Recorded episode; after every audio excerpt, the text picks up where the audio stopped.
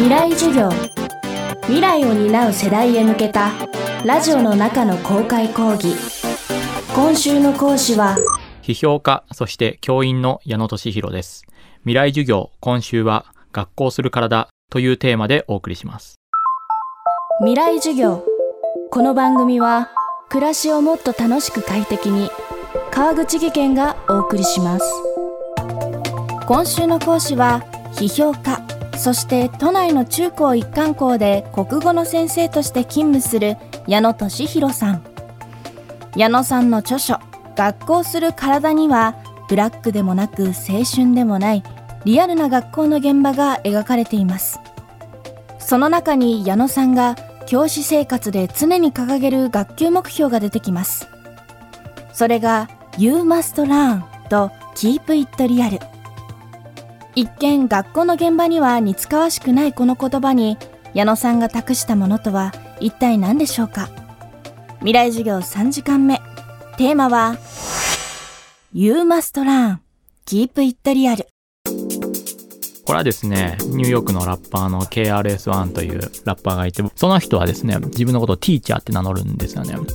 それはヒップホップの、まあ、黒人文化圏、アフリカアメリカンの人なので、えー、アフリカアメリカンのためのティーチャーであるっていう言い方をして、その人の言葉ですね。えー、You must learn って学ばなきゃいけないんだよって、Keep it real っていう、このことはすごい好きで。私たち義務教育で学校行くので、学校行くのは当たり前だし、行きたくないけど我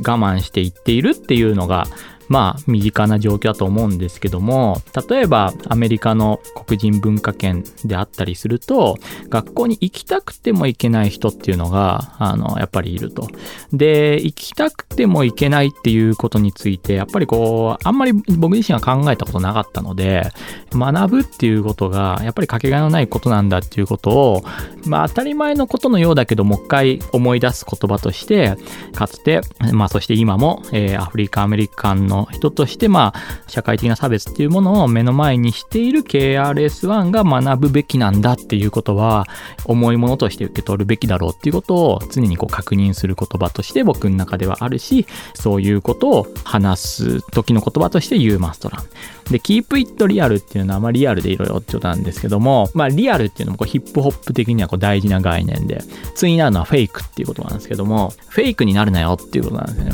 これはいろんな解釈の仕方があるとは思うんですけども、僕の場合はやっぱりこう、自分のことばっかり考えてるのがフェイクな野郎なんだっていう ことで、人のことを自分のことのように考えるモノホンのあの人になりなさいと。それが Keep It Real なんだっていうことを心のスローガンとしてありますけども、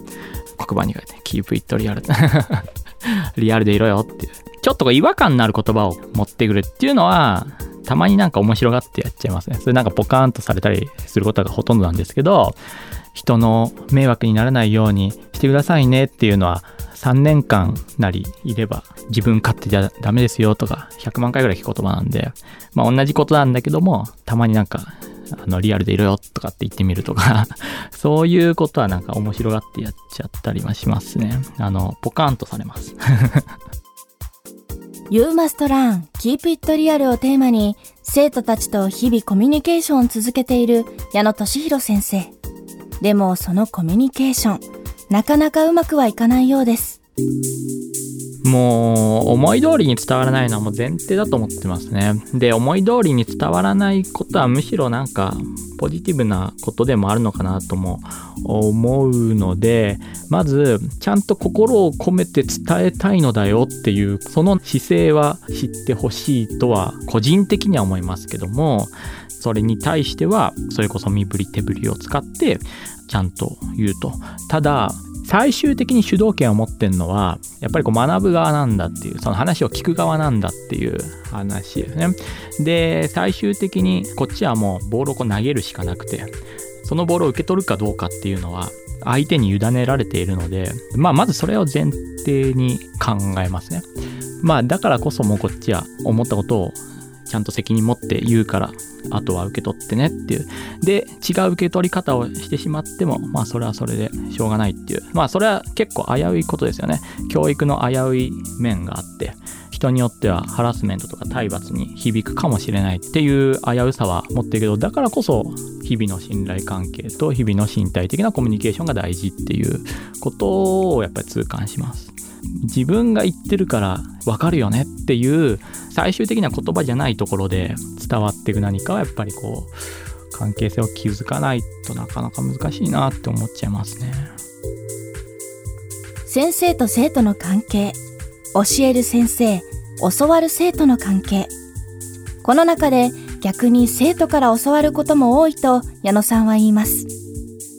部活の時にレギュラー争いみたいなのが、まあ、一応運動部とかだとあったりするんですけどもこの試合はこいつはいつも普段なかなか試合出る機会がなくて、えー、でもあの頑張ってるからスタメンにするんだよって時にその外された方の生徒にすごい猛反発されて、いや、そっちの方が失礼じゃないですかっていう言い方をして、だからそれ信頼してくださいよってことなんですよね。そんなことで別に、えっ、ー、と、外された何々先輩だって別にそんなことで腐らないし、そこは正々堂々勝負してるんだから、ちゃんとそこ信じてくださいっていうメッセージに聞こえましたね。ああ、そういう視点は持ってなかったから、今言われてみれば君の言う通りだよねっていうことで、それは結構ハッとしましたね。そこで思ったのは、当然のことながら、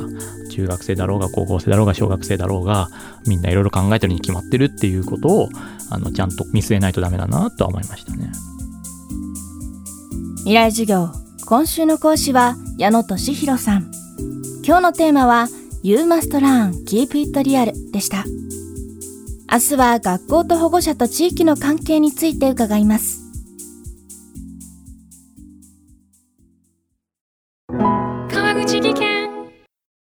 階段での転落。大きな怪我につながるので怖いですよね。足元の見分けにくい階段でもコントラストでくっきり。白いスベラーズが登場しました。皆様の暮らしをもっと楽しく快適に。川口技研のスベラーズです。未来授業この番組は暮らしをもっと楽しく快適に川口技研がお送りしました。